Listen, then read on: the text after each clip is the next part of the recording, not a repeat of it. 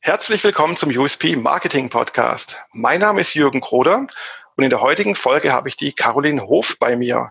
Wir unterhalten uns über das Thema LinkedIn. Warum LinkedIn? Weil LinkedIn, so mein persönlicher Eindruck, seit ein paar Monaten total gehypt wird und der nächste geile Scheiß im Social Media Himmel ist. Natürlich neben TikTok und äh, Snapchat und vielen anderen Sachen.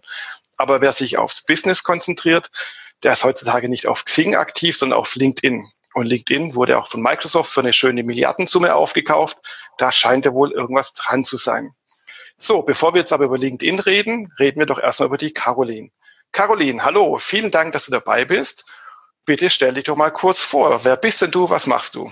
Ja, hallo Jürgen, vielen Dank für die Einladung zum Podcast. Schön, dass ich heute dabei sein darf. Mein Name ist Caroline Hof. Ich bin selbstständige Digitalstrategin ähm, aus München und ich arbeite hauptsächlich für Startups, kleine und mittlere Unternehmen aus dem IT- und Technologiebereich. Und ich habe mich vor einem Jahr selbstständig gemacht und ja, genau. Darf ich kurz einhaken? Ja.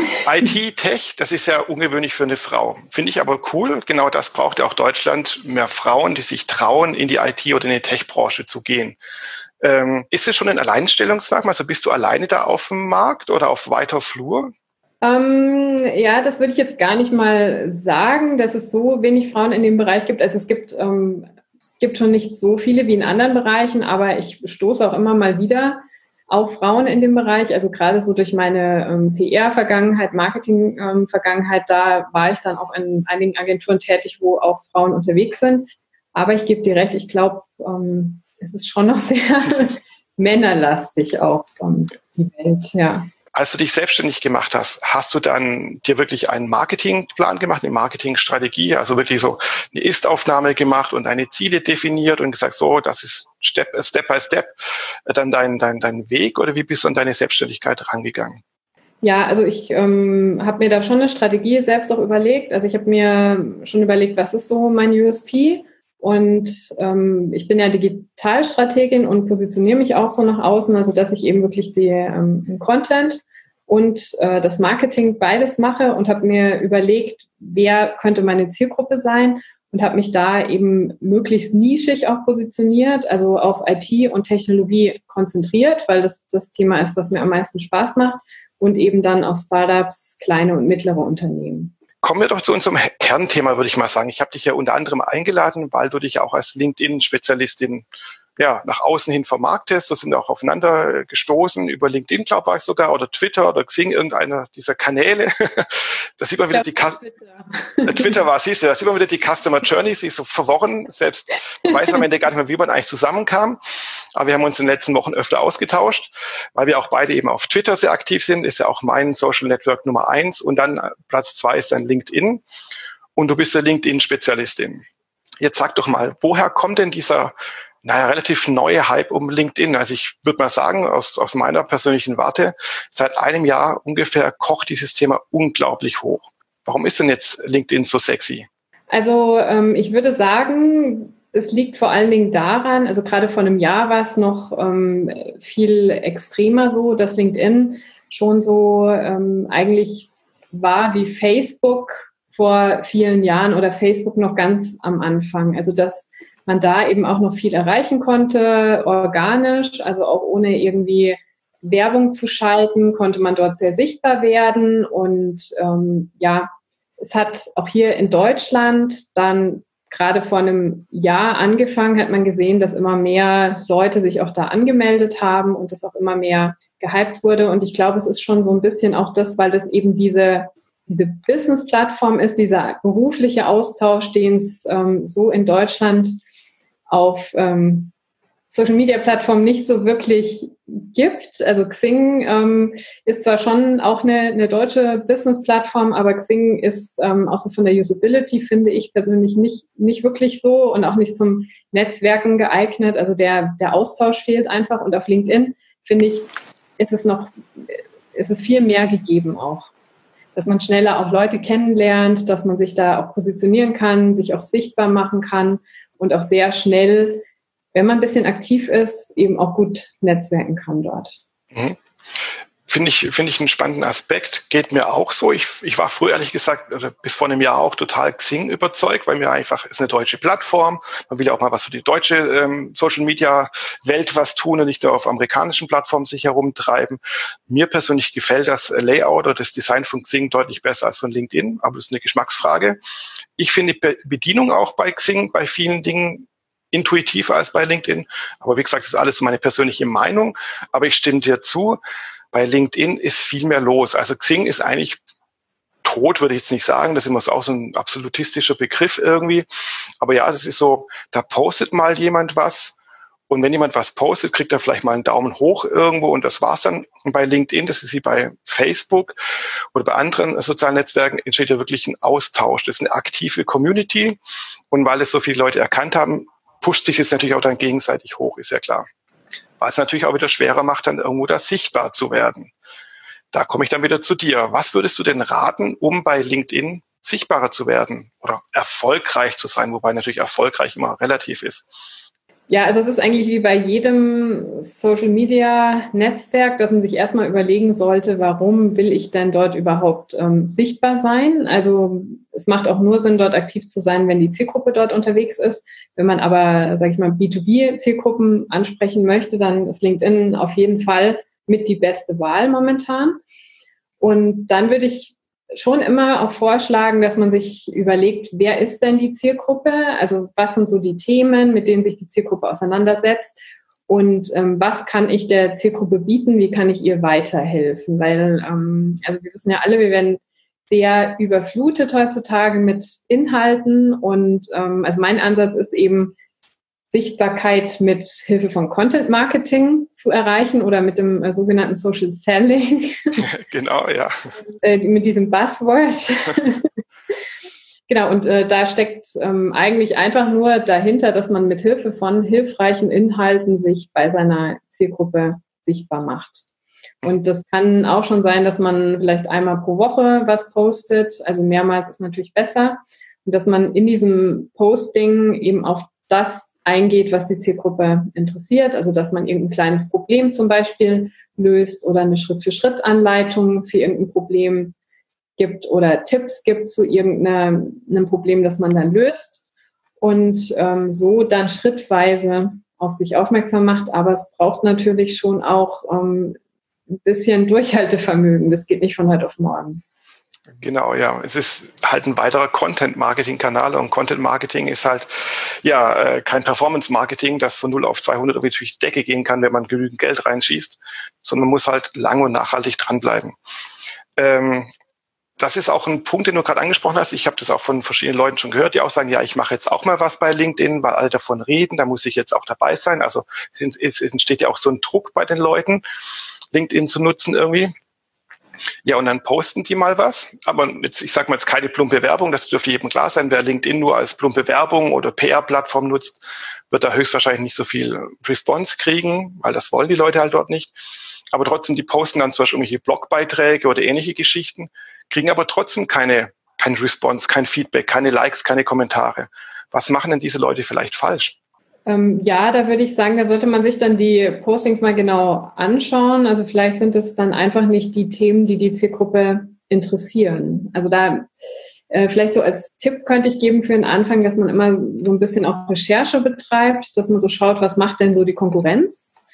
Was teilen die denn so für Beiträge? Wie machen die das und wie sind die Reaktionen darauf? Also man, ähm, ich schaue selber auch immer regelmäßig, also jetzt nicht nur auf LinkedIn, sondern dann auch auf anderen Plattformen oder Google auch irgendwelche Begriffe, die so zu meinem ähm, Bereich passen. Und dann schaue ich, okay, das sind jetzt wohl die Themen, die interessieren und die dazu veröffentliche ich dann irgendwas. Oder ich schaue auch in Kommentare, in Diskussionen, die sich da entwickeln.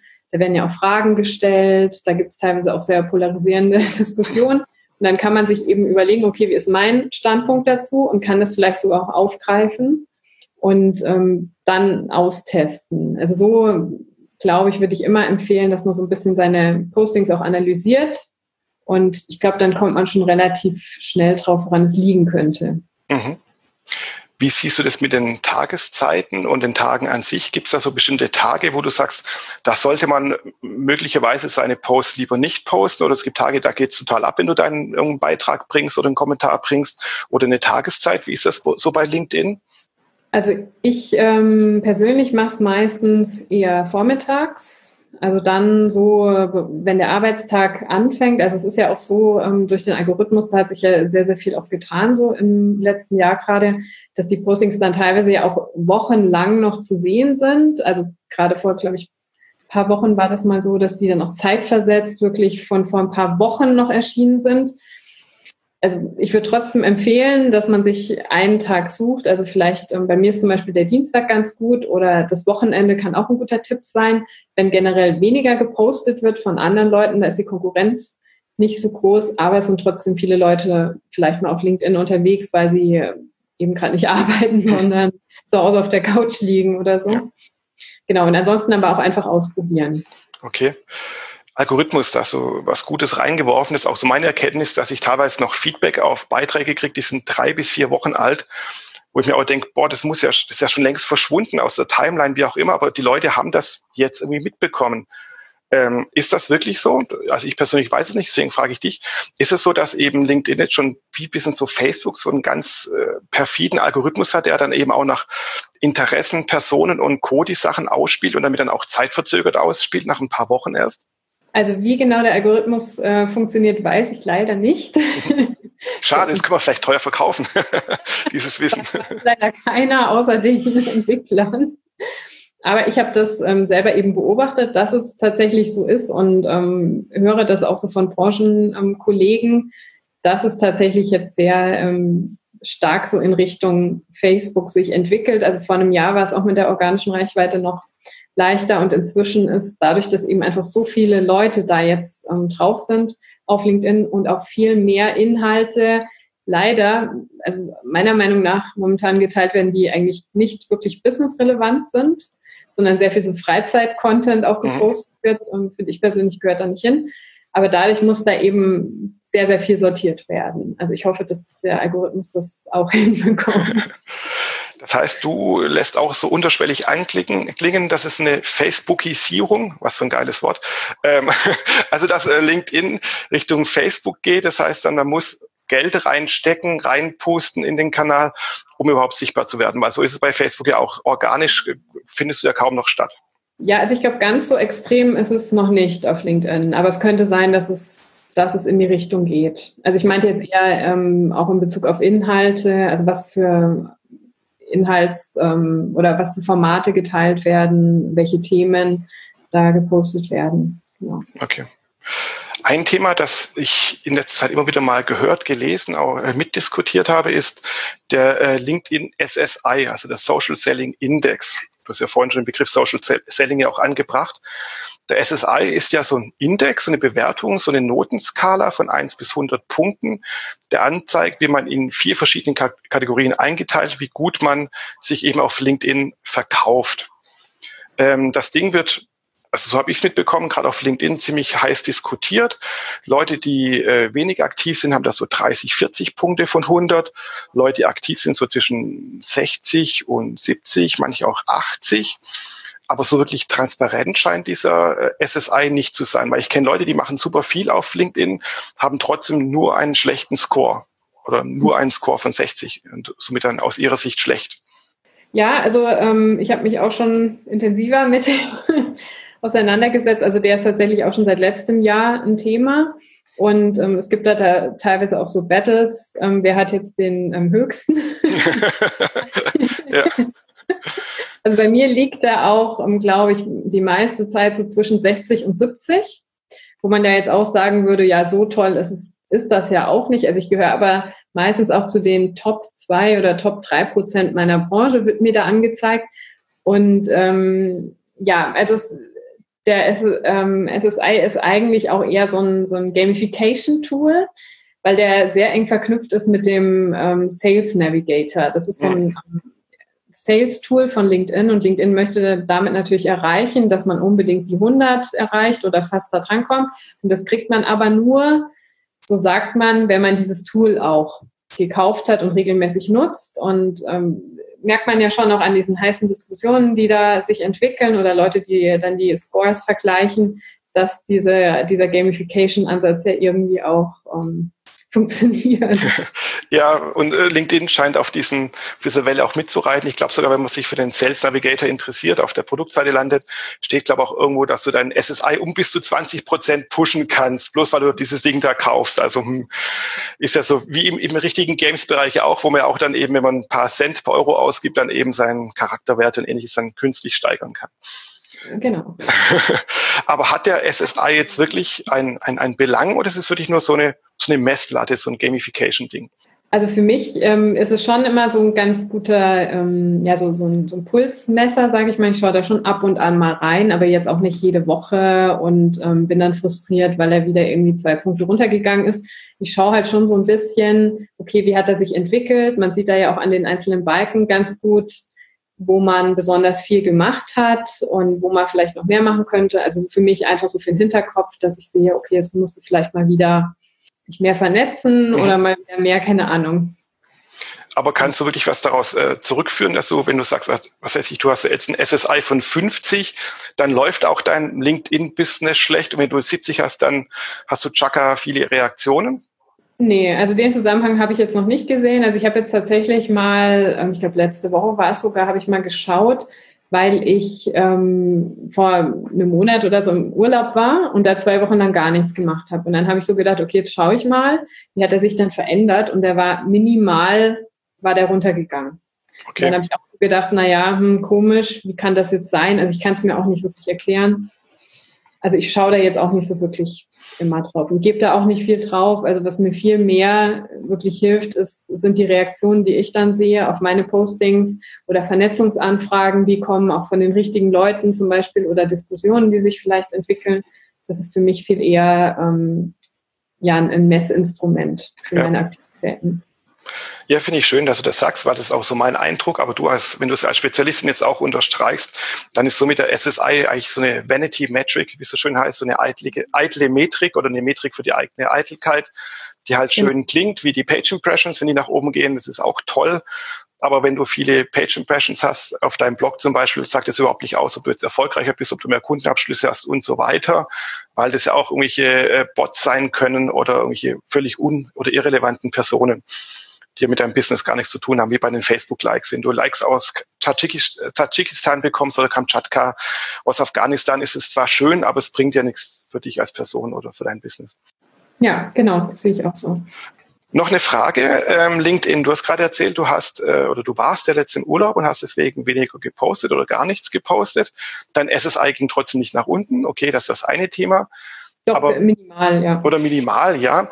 Aber wie, was würdest du den Leuten denn empfehlen, wie sie mit dem Thema umgehen sollen, wenn sie mal eine Zeit lang nicht online sein können oder LinkedIn sein können? Oder wie ist es überhaupt mit der Regelmäßigkeit? Soll man jede Woche was posten oder einmal im Monat oder wie sind das so deine Erfahrungswerte? Also für die ähm, Sichtbarkeit braucht man schon Regelmäßigkeit auf jeden Fall. Ähm, vor allen Dingen braucht man auch Disziplin. Und ähm, also kann ich jetzt so aus eigener Erfahrung sagen, nach, nach mehr, bisschen mehr als einem Jahr Selbstständigkeit, also ich habe am Anfang wirklich mich ähm, diszipliniert, regelmäßig zu posten, habe mir einen Plan gemacht und mir auch die Inhalte überlegt und habe mich dann an diesen Plan gehalten. Und nur deswegen bin ich dann auch schrittweise sichtbar geworden. Also ich glaube, wenn ich mich nicht so an diese Regelmäßigkeit auch gehalten hätte, dann wäre es viel schwerer geworden. Es hat schon auch eine Weile gedauert, also deswegen ähm, würde ich auch jedem empfehlen, dran zu bleiben und auch nicht frustriert zu sein, wenn man am Anfang noch nicht so die Ergebnisse sieht und auch nicht immer komplett den Kurs zu wechseln, wenn irgendwas nicht funktioniert, sondern eher so halt minimal irgendwie Stellschrauben vielleicht ähm, zu drehen. Also die Hauptthemen vielleicht zu belassen und dann zu schauen, okay, könnte es vielleicht noch in eine andere Richtung gehen oder vielleicht auch Feedback sich einzuholen von der Community ähm, oder den, den Followern oder wie auch immer. Ja. Und ähm, ja, es braucht schon Regelmäßigkeit und ähm, ja, Durchhaltevermögen. Und ähm, jetzt stellen wir die große Verknüpfung her, LinkedIn und USP. Wir sind hier der USP Marketing Podcast. Hast du dafür, sage ich mal, die drei ultimativen Tipps, falls es die überhaupt gibt, wie man eben seinen USP bei LinkedIn ja, hervorstechen lassen kann? Also mir würde sofort einfallen, also immer den ähm, Fokus auch auf den, zuerst auf den Zielen zu behalten, dass man sich genau überlegt, warum ist es LinkedIn, was will ich denn damit ähm, erreichen?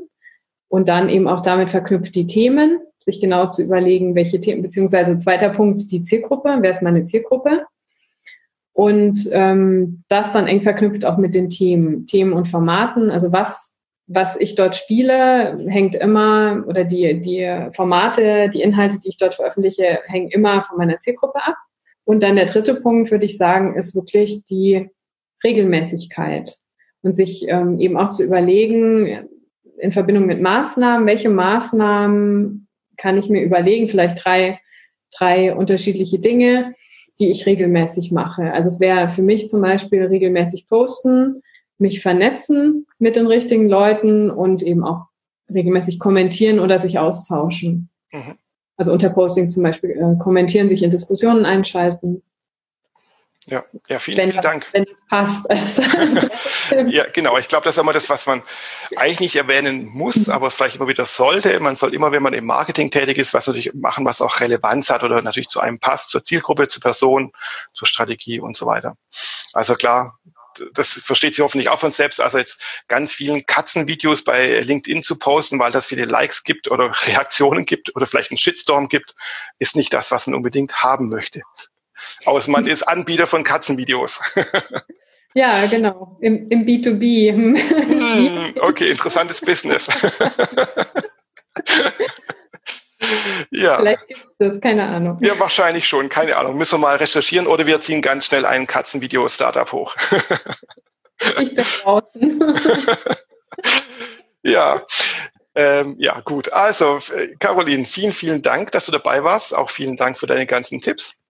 Ja, ich heiße Bitte. übrigens Caroline. Oh, Entschuldigung, Entschuldigung, da muss ich jetzt hier eine halbe Stunde Gespräch äh, vieles zurücknehmen oder mich Caroline, die Caroline mit E hinten dran, Entschuldigung. Ja, ähm, ich bedanke mich auf jeden Fall, auch wenn ich deinen Namen leider falsch ausgesprochen habe. Macht nichts. Und vielen Dank. Ja, und drück dir die Daumen für dein weiteres Business und wünsche noch einen schönen Resttag. Ja, vielen Dank, Jürgen, dass ich hier Gast sein durfte, dass du mich eingeladen hast. Und ja, war ein tolles Gespräch. Und dir Dankeschön. auch noch einen schönen Tag. Vielen Dank. Tschüss. Tschüss.